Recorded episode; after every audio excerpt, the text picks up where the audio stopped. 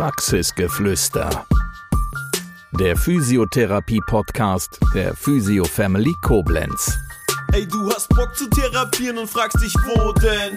Komm zu Physio Family nach Koblenz. Mit unserer Gang ganz schnell nach oben. Woanders behandeln macht doch no sense. yeah. Praxisgeflüster geht in die nächste Runde und wir, das heißt heute Elisa und ich, haben zwei wundervolle Gäste von Physio Deutschland Rheinland-Pfalz, vom Landesverband Hessen, Rheinland-Pfalz und Saarland. Das ist die Dagmar und die Nicole. Erstmal hallo und herzlich willkommen, dass ihr da seid. Wir möchten heute ein bisschen diskutieren. Und zwar wollen wir äh, diskutieren über verschiedene Themen, so Alltagsthemen in der Physiotherapie. Wo geht da so ein Trend hin mit äh, eigenen Mitarbeiterinnen und vielleicht Zugangswegen? Also wir haben uns da ein bisschen was ausgedacht, wo wir eure Meinung hören möchten und ja, wo wir dann auch von Anwenderseite dann natürlich aus einsteigen. Ich sagte schon, ihr seid von, vom Landesverband äh, Hessen, Rheinland-Pfalz, Saarland. Äh, vielleicht nur ganz kurz, was eure Aufgabengebiete dort sind und wer ihr seid. Dann fange ich mal an. Gerne. Ja, also ich bin die Nicole Knöll. Ich bin die Geschäftsstellenleiterin bei Physio Deutschland, dem Deutschen Verband für Physiotherapie, Landesverband Hessen, Rheinland-Pfalz, Saarland. Und ich bin in der Geschäftsstelle Rheinland-Pfalz in Grünstadt tätig. Okay. Und die Dagmar. Ja, mein Name ist Dagmar Schlaubitz. Ich bin Vorstand im Landesverband Rheinland-Pfalz, Hessen, Saarland. Das ist ein langes Wort. Physio Deutschland, Deutscher Verband für Physiotherapie. Ähm, und bin aber auch in meinem Hauptberuf Praxisinhaberin in der Nähe von Mainz.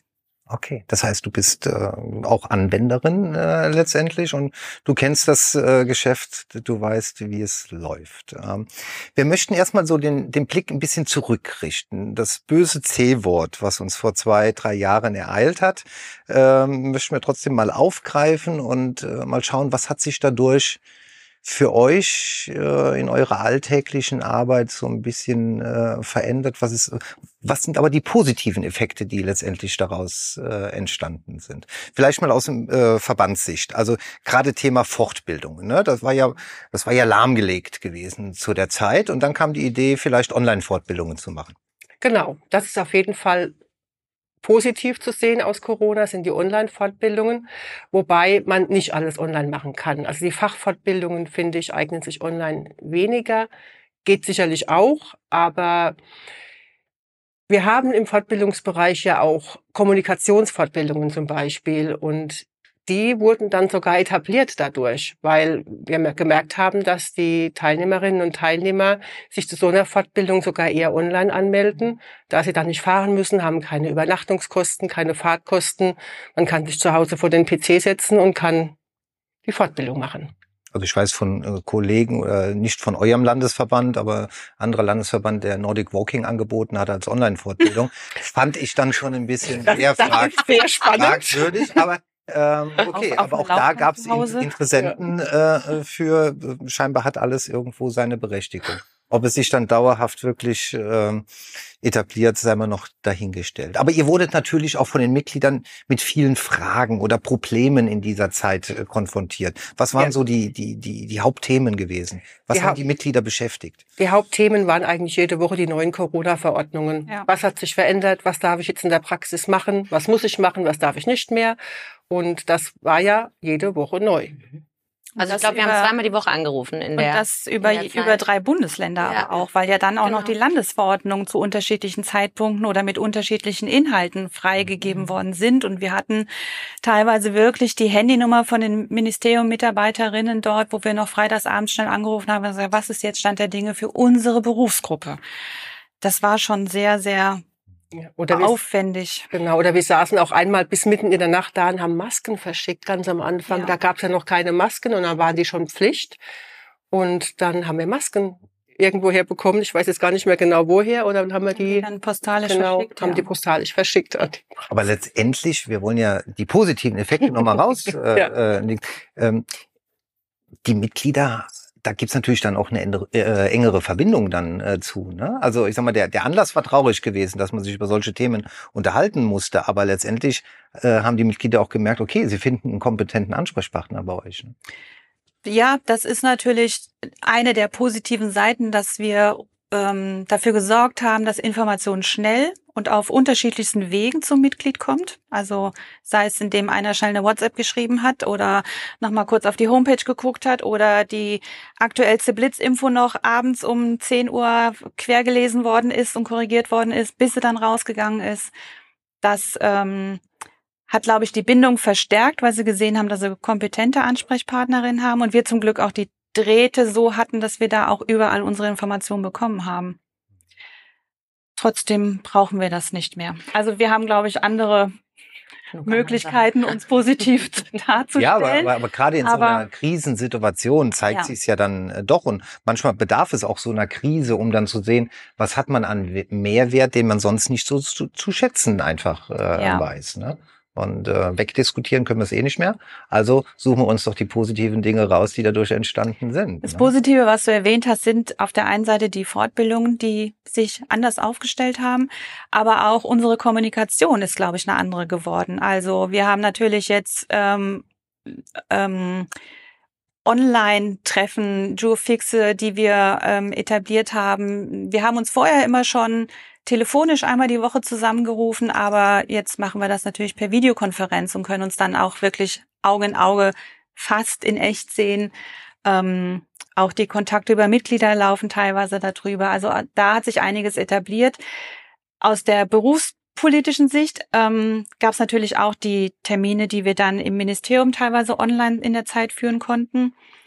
Aus der Praxissicht, ich weiß nicht, wie es dir geht, Lisa, haben wir die Videosprechstunde nur mäßig etablieren können. Das ist was, was bei den Patientinnen und Patienten nicht gut ankam oder Also vielleicht nur zur Erklärung, Videosprechstunde heißt, ihr habt einmal am Tag äh, eine gewisse äh, Zeit äh, angeschlagen, wo sich Patienten bei euch per Videoschalte äh, Kontakt aufnehmen konnten. Ähm, das heißt, dass die, die Termine teilweise als Videotermin Online. abgewickelt Der ganze werden. Termin. Online. Genau. Genau. Okay. Also wir haben ja jetzt im neuen Bundesrahmenvertrag gibt es ja auch die Position, Mhm. dass ein von einem Rezept bestimmte Anzahl an Terminen per Videotermin Mhm. gemacht werden kann. Und das war, glaube ich, auch in der Corona-Zeit.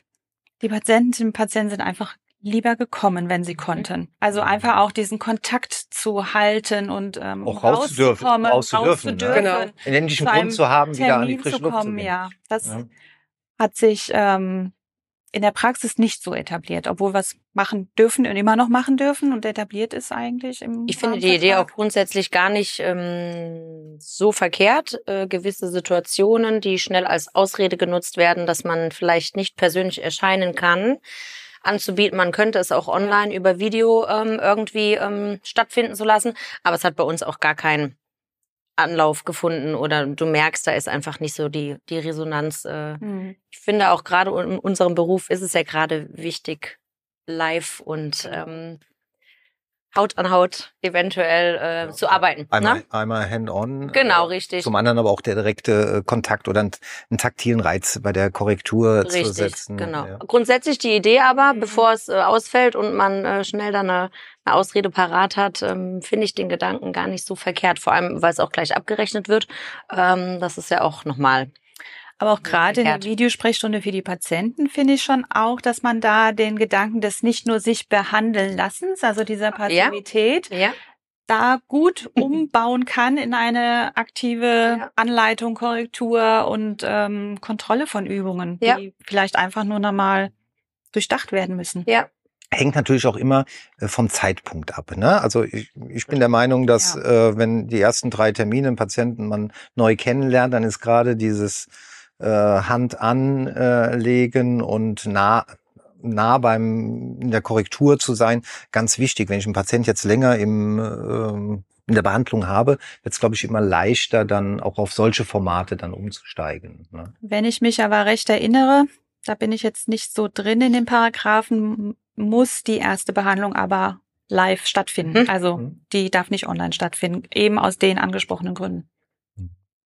Ähm, Elisa, wie, wie hast du und dein Team ähm, das so die, die positiven Effekte nach Corona so wahrgenommen? Was, was ist für euch da so hängen geblieben? Grundsätzlich aus der mh, grundsätzlich allgemein würde ich sagen, ähm, ist das Team so ein bisschen ähm, näher gerückt, weil es ähm, einfach so eine spezielle Phase, die es so noch nicht gab, irgendwie zusammen durchlebt hat, ähm, zusammen durch diese äh, verschiedenen Etappen zu gehen. Ähm, genau das, was gerade angesprochen wurde. Wöchentlich gab es irgendeine Änderung. Die Absprache, die Kommunikation mit der Anmeldung wurde dadurch einfach noch mal ein bisschen intensiver und ähm, qualitativer. Was ähm, ich aber gerne sagen würde, was ich sehr positiv in Bezug auf den Verband äh, fand und was jetzt nachhaltig, nachhaltig präsenter ist, ist, dass du jemanden hattest, den du ansprechen konntest. Also äh, du hattest auf einmal viel mehr auf dem Schirm. Mhm. Ah, da ist ja jemand, der ähm, die Antwort weiß und ähm, auf den du dich gerade ähm, verlassen kannst und wenn du dann nicht sicher bist, nochmal nachhaken kannst. Und davor ähm, war man im Verband drin und man hatte E-Mails bekommen und man wusste, ah, okay, und hier und da. Und es war aber nicht so im Hinterkopf, dass wenn du irgendwie was hast, hast du vielleicht eher mal angefangen zu googeln. Da kriegst du aber Infos, die vielleicht von 2014 äh, waren und das steht aber irgendwo ganz unten. Oder du warst dir nicht so sicher. Und das muss ich sagen, das ist nachhaltig sehr hängen geblieben. Also wenn wir jetzt ähm, Fragen haben oder unsicher sind, sei es ähm, Abrechnungsthemen oder wie kann ich das umsetzen, wie mache ich das mit dem Mitarbeiter, haben wir sofort in der Kurzwahl der Füße Deutschlandverband ist da schon drin und ähm, es ist auch total schön, dass auch die Anmeldung da schon einfach ähm, selbstständig äh, sagt, alles klar, da frage ich doch mal gerade nach und dann erreichst du doch immer jemanden. Und das finde ich ist ähm, dank Corona hängen geblieben mhm. und doch sehr positiv, dass mhm. da einfach die Präsenz viel mehr da ist. Du bist da ja in einem Verband drin, genau aus diesem Grund, dass da jemand da ist, der dich an die Hand nimmt und dir Infos geben kann oder die vielleicht auch mal wissen, ah ja, das war jetzt ein bisschen kompliziert, ich mache mich schlau und melde mich nochmal. Ne? Also das war ja in der Phase mhm. auch äh, klassisch, äh, dass du drei Anläufe hattest und keiner wusste es so richtig, weil sich ständig gewechselt mhm. hat. Und dann wusstest du aber, dich ruft einer zurück und dann kriegst du dein Update. Mhm. Also das ähm, würde ich sagen, ist auf jeden Fall hängen geblieben. Mhm. Das nehmen wir mal. Sehr positiv. Ja, lass genau. Mal, lass mal dieses Lob einfach mal sacken. Oder? Sehr gut.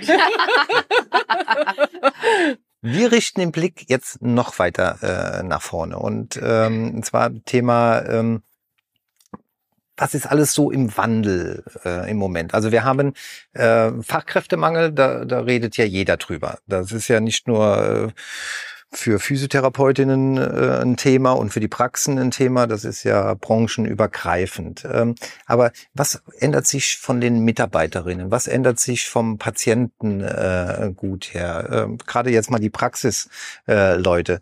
Äh, ähm, sind die Patienten anders geworden in den letzten zwei, drei Jahren? Sind die ein bisschen griffiger, anfälliger geworden? Ist, merkt man da irgend so eine Stimmung, die da äh, ist? Nehmt ihr da sowas wahr? Soll ich ähm, starten? Gerne. Mhm. Schwierig. Ich ähm, finde, es gab schon vor längerer Zeit, auch ich würde es jetzt vor Corona schon einen, einen Wandel des Verhaltens vom Patienten, ähm, ist mir aufgefallen, dass alles etwas selbstverständlicher wurde. Ähm, also früher obwohl ich finde, dass jetzt da gerade wieder ein kleiner Wandel okay. stattfindet.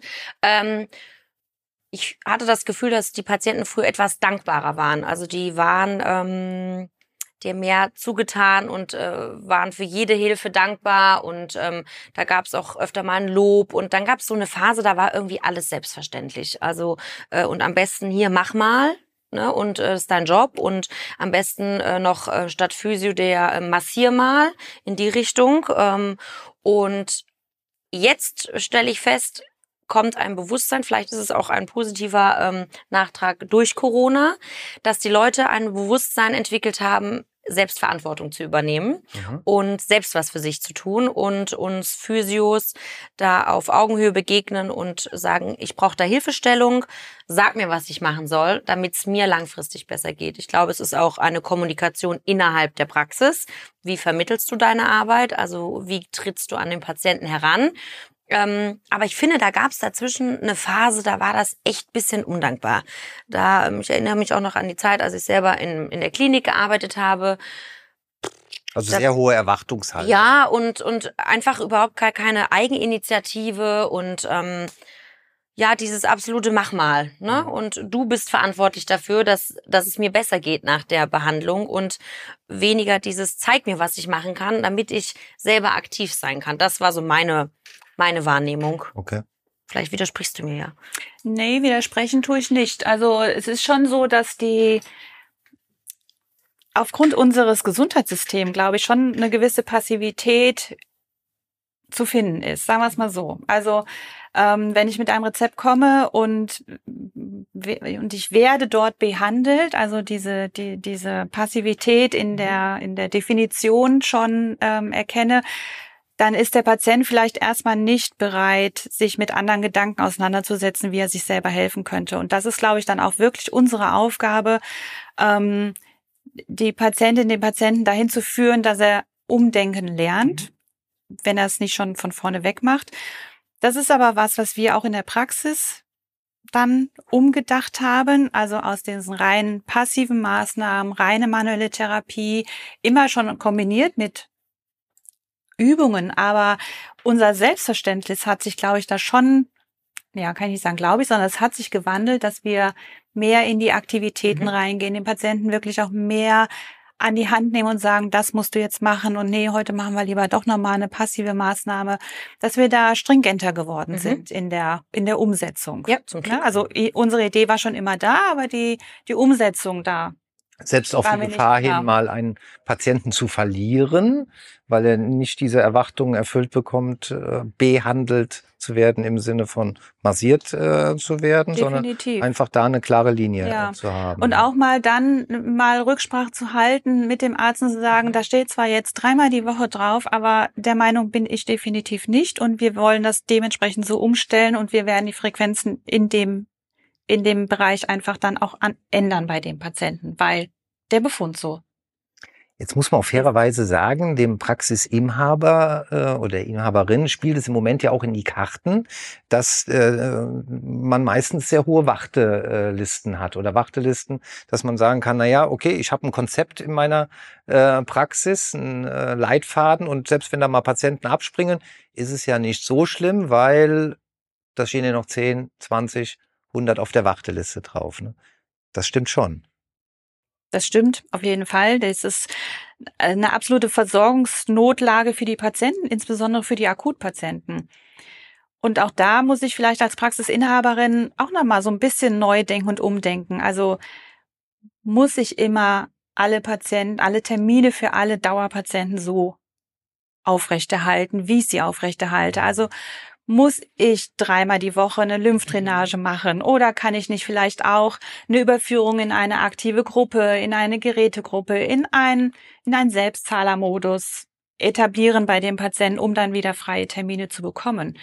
Und kann ich dann nicht auch nochmal drüber nachdenken, muss ich diese Frequenzen so halten, wie sie auf dem Rezept draufstehen? Also ich glaube, da müssen wir uns als Physiotherapierende schon auch nochmal nicht neu aufstellen, aber doch vielleicht ein bisschen leitlinienorientierter arbeiten. Mhm, okay.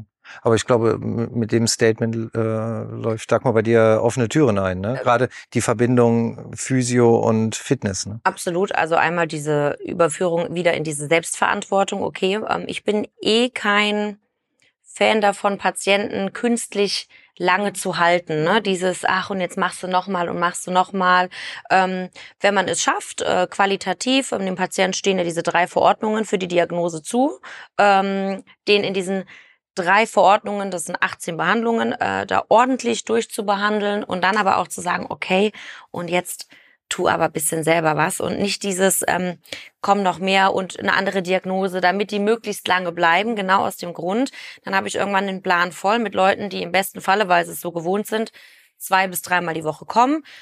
Am allerschlimmsten noch mit 60 Minuten Lymphdrainage und dreimal die Woche und man total den Blick dafür verliert, braucht er das eigentlich? Und dann habe ich nämlich eine Liste mit, mit Patienten, ähm, frische Post-OP, ähm, Akutgeschichten, ähm, die wirklich schmerzgeplagt sind und die nirgends reinkommen, weil die Pläne voll, voll sind mit solchen Patienten. Und das finde ich ist absolut der richtige Ansatz, diese Reflexion ähm, da einfach zu sagen, ich, ich mache Platz für die, wo es einfach gerade wichtig ist und reduziere und da muss man, finde ich, eben dieses Umdenken zu sagen, okay, klar, ähm, das ist ein fester Bestandteil, ein festes Einkommen.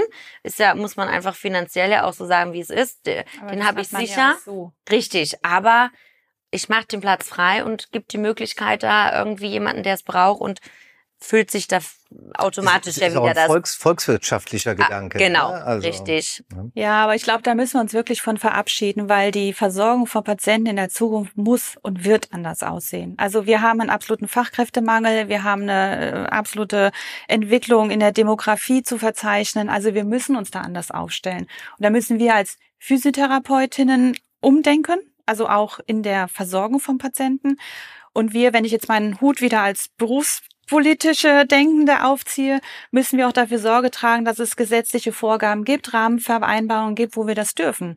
Also wenn ich der Meinung bin, dass ich mit dreimal sechs Behandlungen den Patienten zweimal die Woche nicht behandeln muss, dann kann ich vielleicht sagen, dass ich im ersten Rezept zweimal die Woche behandle, weil es eine akute Situation ist. Dann kann ich vielleicht aufgrund des Befundes und aufgrund der Verbesserung auf einmal die Woche, alle 14 Tage und dann nur noch begleitend ausschleichen. Also da muss ich doch in der Verantwortung und auch in der in, die Möglichkeit haben, dieses eigenständig zu entscheiden. Das wäre schön, wenn es so wäre, ne? Und ich glaube, das gehört auch in das Bewusstsein eines jeden Praxis oder einer jeden Praxisinhaberin äh, rein, dieses eigene Standing auch nach außen zu vertreten. Ne?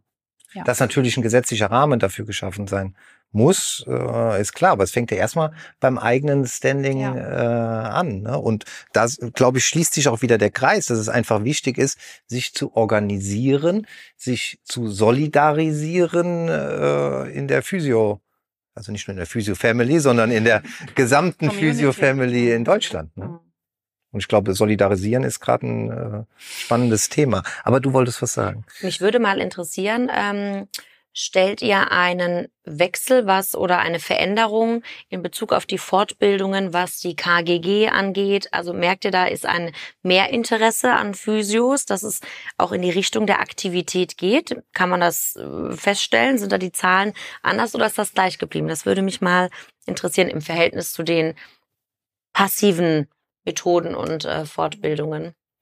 Ich kann jetzt natürlich nur von meinem Eindruck bei uns, von unseren Ja. Fortbildungen sprechen, aber da würde ich schon sagen, dass KGG auf jeden Fall einen Aufwind hat. Mhm. Das ging mal vor ein paar Jahren, waren da nicht so viele Teilnehmerinnen und Teilnehmer dabei, aber im Moment sind die Kurse alle voll.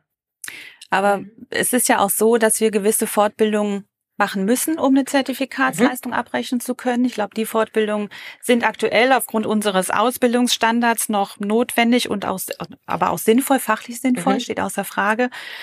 Ähm, die Aktivitäten müssen gefördert werden, also über KG-Gerät beispielsweise.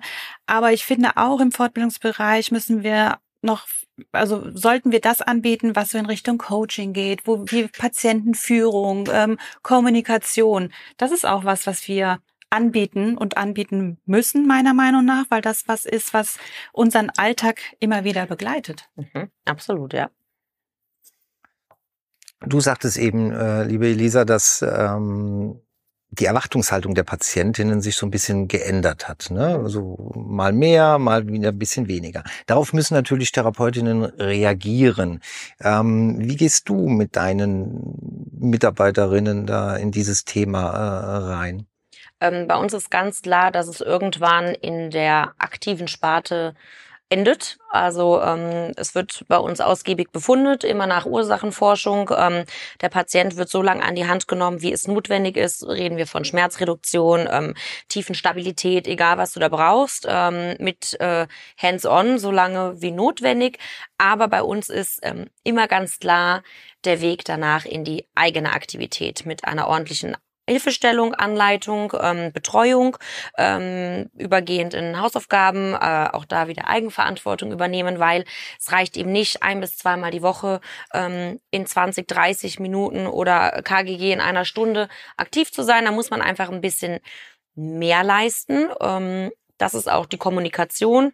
Äh, alle unsere Therapeuten sind selbst aktiv, trainieren selbst, im Lebens also vor, so wie es sein sollte, ähm, sind also demnach auch authentisch und verkaufen nicht irgendetwas, was sie selber gar nicht leben.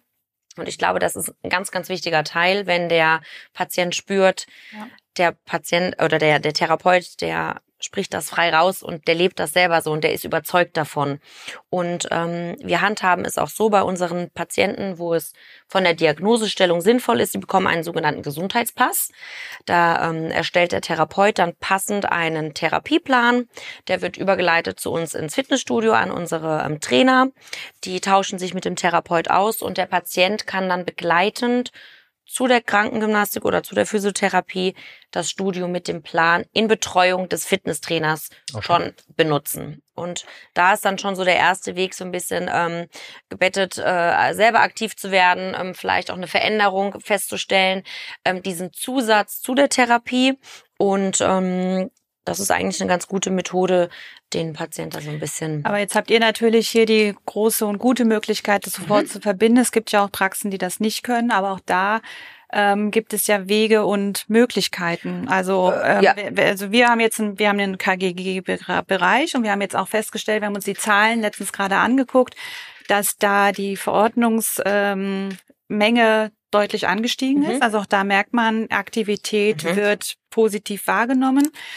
Und dann kann man beispielsweise Kooperation mit dem Turnverein vor Ort schließen oder selbst was draußen anbieten. Also ich glaube, man muss einfach auch so ein bisschen den Fokus mal nur rein aus, das, aus dem therapeutischen, aus der Praxis heraus weglenken und sagen, Total. was können wir denn da noch machen? Ja. Und dann haben wir wieder zusätzliche Angebote, die im Selbstzahlerbereich liegen und, und dem Patienten wieder in seine gesundheitliche Eigenständigkeit entlassen. Und wenn er mal gespürt hat, dass es ihm hilft und das gut tut, wenn man sich bewegt, dann haben wir ja alles geschafft, was wir wollten. Vor allen Dingen kommt er aus der Rolle des Patienten dann auch Genau. raus. Ne? Also äh, gerade Selbstzahler, spannender äh, Bereich. Wenn ich Selbstzahler bin, habe ich ja auch als Pati ehemaliger Patient eher äh, das Gefühl, ich bin jetzt ein äh, Mitglied in einem Turnverein oder in einem Mhm. Sportverein, aber ich bin nicht mehr der klassische äh, Patient, der genau. ständig auf der Bank liegen Ja. muss. Ne? Was für mein eigenes Selbstwertgefühl natürlich auch wieder eine Ja. ganz andere äh, Bedeutung hat. Ne?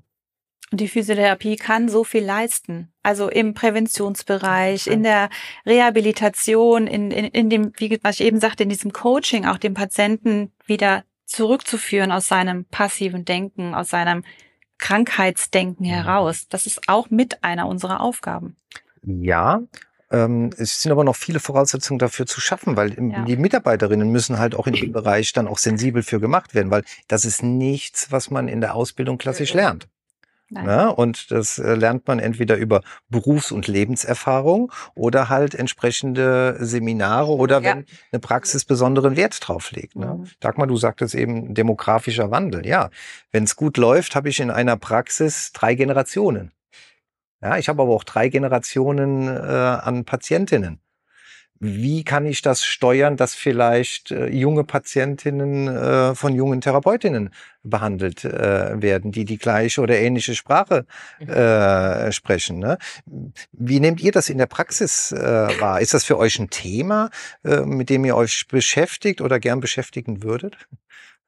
Würde ich gerne, wenn ich die Auswahl hätte. Okay.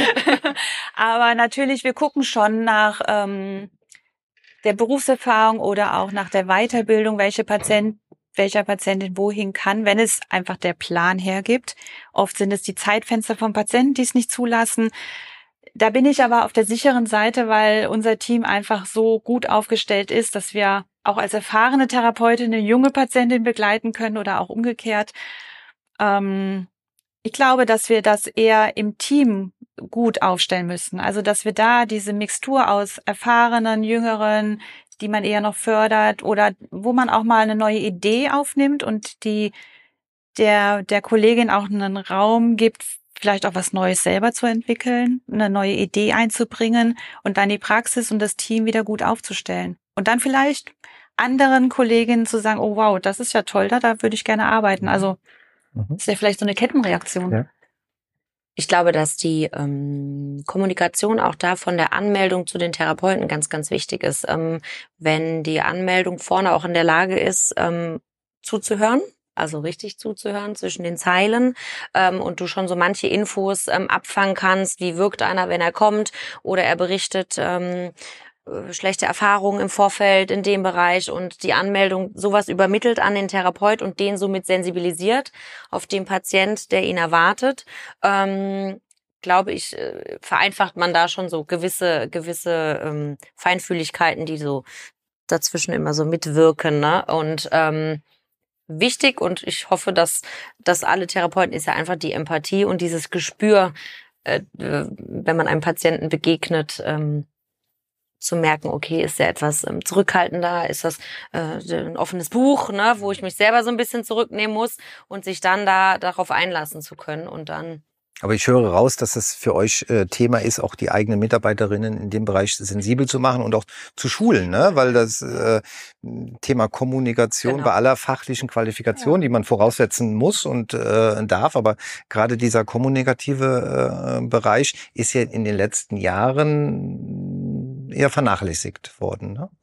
also absolutes A und O, äh, die Kommunikation. Wie, wie äh, gehe ich in Situationen mit einem Patient um?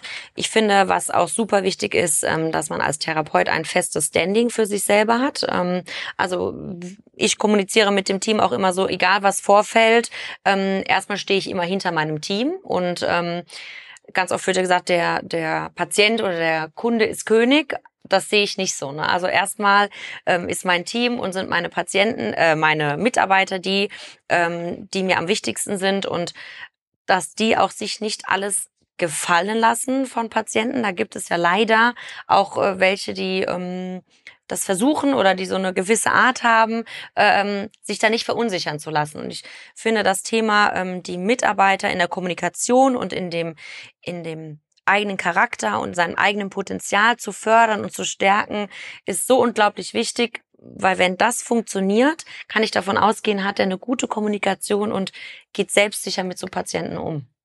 Mhm. Und je nachdem, wie äh, so ein Team, so ein eigenes Team gestrickt ist, ne, ob es jetzt äh, von der Altersstruktur her eher die 40er aufwärts sind oder die die 30er äh, abwärts ist ja auch eine, eine ganz andere Dynamik ja. äh, drin. Aber es ist, ja. es ist die Kommunikation zum Patienten, das ist das eine, aber die Kommunikation im Team finde ich fast noch wichtiger. Also was du sagst, ja. die eigenen Mitarbeiterinnen stärken. Ja.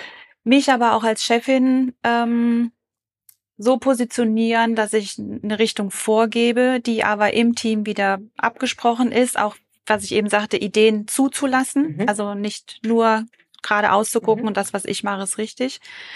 Ähm, wir machen jede Woche eine Teambesprechung. Jede Woche, die Arbeitszeit ist. Also weil das so wahnsinnig wichtig ist, dass man sich austauscht, dass man organisatorisches bespricht, aber auch mal Patienten kurz durchgeht oder die Urlaubszeit äh, ähm, über Weihnachten regelt. Also da einfach Zeit den Mitarbeitern zu geben und sagen, okay, das, was ich habe an Diskussion oder an, an Stellungen, äh, Fragestellungen, das kann ich da anbringen, weil mhm. wir haben jede Woche eine Teambesprechung. Das ist einfach so. Also auch da Kommunikation im Team. Super wichtig. So A und O. Ja. ja.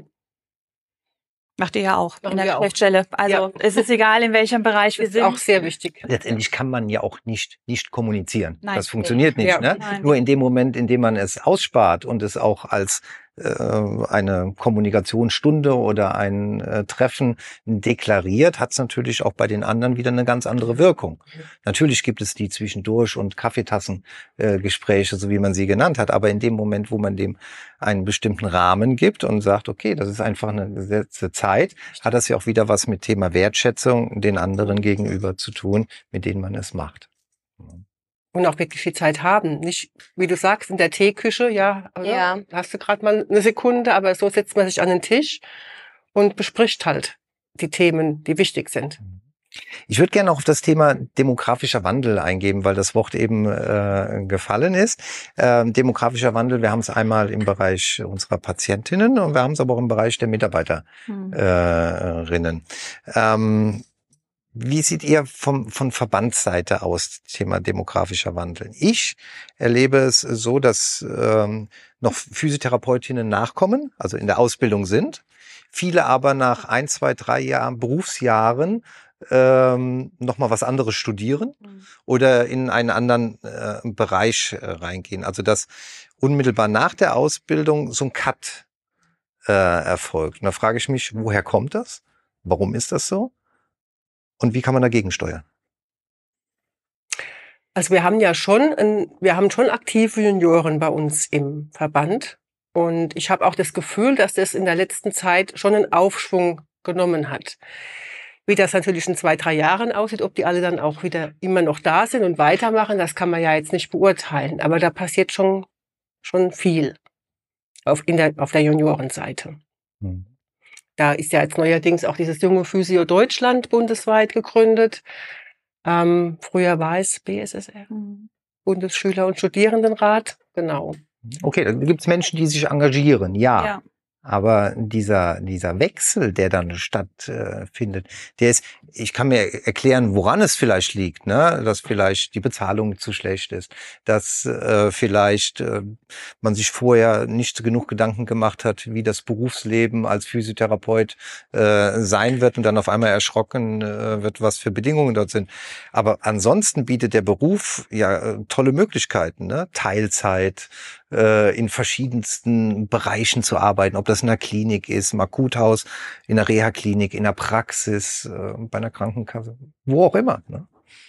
Also das eine ist ja, wie, wie, wie die jüngeren Kolleginnen bei uns im Berufsverband ihre Position finden. Also wo finden sie Ansprechpartner, die auch ihre Sprache sprechen? Wo finden sie Kommunikationsebenen, mit denen sie klarkommen? Social Media, Newsletter, also viel Online-Formate, wo sie ihre ähm, Informationen abrufen können. Und auf der anderen Seite haben wir natürlich in der Praxis oder in der Klinik das Problem der, der ähm, Physiotherapeuten, die dann irgendwann in einen, wie du sagst, in einen anderen Beruf wechseln, nochmal studieren, die erst gar nicht aus der Schule an die Behandlungsbank kommen, sondern gleich weitermachen und das nur als Sprungbett nutzen. Und da ist unsere, da, da müssen wir an dieser Attraktivität noch deutlich schrauben. Also nicht nur wir als Berufsverband, sondern die Gesellschaft und ich glaube, viele Patienten sehen uns da als sehr wertschätzende Hilfs, äh, ähm, ja, Möglichkeiten ähm, oder Hilfe zu erhalten. Aber wir müssen für uns einfach die, die Wertschätzung erhöhen in Bezug auf die Politik, auf die gesetzlichen Vorgaben, ähm, sei es in Richtung Akademisierung, in Richtung Direktzugang, Blankoforderungen, diese ganzen Themen, die uns ja gerade beschäftigen. Das ist ja ein Wust, dieses, diese unterschiedlichen Puzzleteilchen, die da irgendwie zusammengefügt werden müssen, damit unser Berufsstand davon profitiert. Und da findet momentan ein wahnsinniger Wechsel und auch, also da ist einfach viel Bewegung gerade drin. Mir persönlich ist es viel zu langsam, weil wir ja schon seit ja, gefühlten Jahrzehnten daran arbeiten. Aber ich, mein Zukunftsbild, sage ich mal, ist eine gut ausgebildete, akademisierte Physiotherapeut, Physiotherapeutin, die eigenständig den Patienten betreuen kann, die ähm, Befund aufstellen kann, die in den ähm, einen Versorgungsweg aufstellt für den Patienten, wo er hingehen kann, was er tun kann an Therapiemöglichkeiten, ihn coacht, um ihn wieder in die in den Berufsalltag zurückzuführen, die interdisziplinär arbeitet, auf gleicher Augenhöhe mit den Ärzten. Also wir sind da nicht mehr der Heil- und Hilfsberuf, sondern wir sind wirklich ein Gesundheitsfachberuf, der auf Augenhöhe ist. Das wäre so das, was ich übermorgen gerne hätte. Ja, aber ich glaube, gerade das mit auf Augenhöhe, da blicken wir sehr weit in die Zukunft. Mhm. Äh, möchte nicht pessimistisch denken, aber äh, so aus der Erfahrung der letzten Jahre würde ich eher sagen, ist es äh, sehr weit in die Zukunft äh, gedacht. Ne? Ja, unsere Vision ist schon da, dass wir so in zehn Jahren dieses Ziel erreichen, okay. weil da, da gehören natürlich Strukturen dazu, die verändert werden müssen. Also Berufsfachschulen müssen sich anders aufstellen, das machen viele schon. Ähm, wir müssen natürlich auch Möglichkeiten haben, Hochschulen zu etablieren, Studienplätze zu etablieren. Wir brauchen die Kommunikation mit anderen ärztlichen Berufen. Ähm, da, da ist natürlich noch viel zu tun, ja. aber die Vision ist da. Und wir leisten unseren Beitrag mit dem heutigen Podcast. Äh, ähm, das ein bisschen nach, das nach außen zu tragen. Und ich fand es eine spannende Diskussion mit den unseren zwei Gästen von Physio Deutschland. Wie siehst du das? Äh, total schön, einmal in Live und Farbe sich auszutauschen. ähm, gerne mehr davon. ja. Dann äh, auch von meiner ja, Seite gerne. aus vielen herzlichen Dank für die angeregte Diskussionsrunde und äh, jederzeit gerne wieder, wie Elisa das schon sagte. Und äh, kommt wieder gut nach Hause, dort äh, nach Grünstadt und nach Mainz. Und ja. äh, Ja, vielen Dank für die Einladung. Danke sehr gerne. Bis ganz Okay. bald, hoffentlich.